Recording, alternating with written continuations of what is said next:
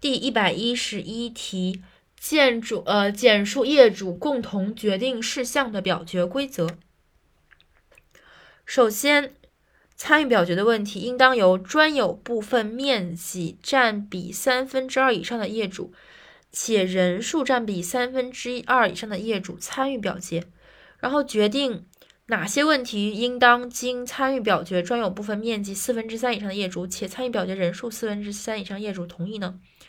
是第六到第八项，就是筹集建筑物及其附属设施的维修资金，筹集维修资金，改建重建建筑物及其附属设施，改建重建，改变共有部分用途或者利用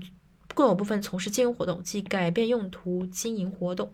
这三项需要。四分之双双四分之三以上，然后决定前述其他事项，应当经参与表决专有部分面积过半的业主，且参与表决人数过半数的业主同意。即修订、制定、修改业主大会议事规则，制定、修改议事规则，制定、修改管理条约，选举业主委员会或更换为业主委员会成员，选举更换，选聘和解聘物业服务企业和其他管理人，选聘、解聘，使用建筑物及其附属设施的维修资金，使用资金，有关共有和共同管理权利的其他重大事项，其他重大事项。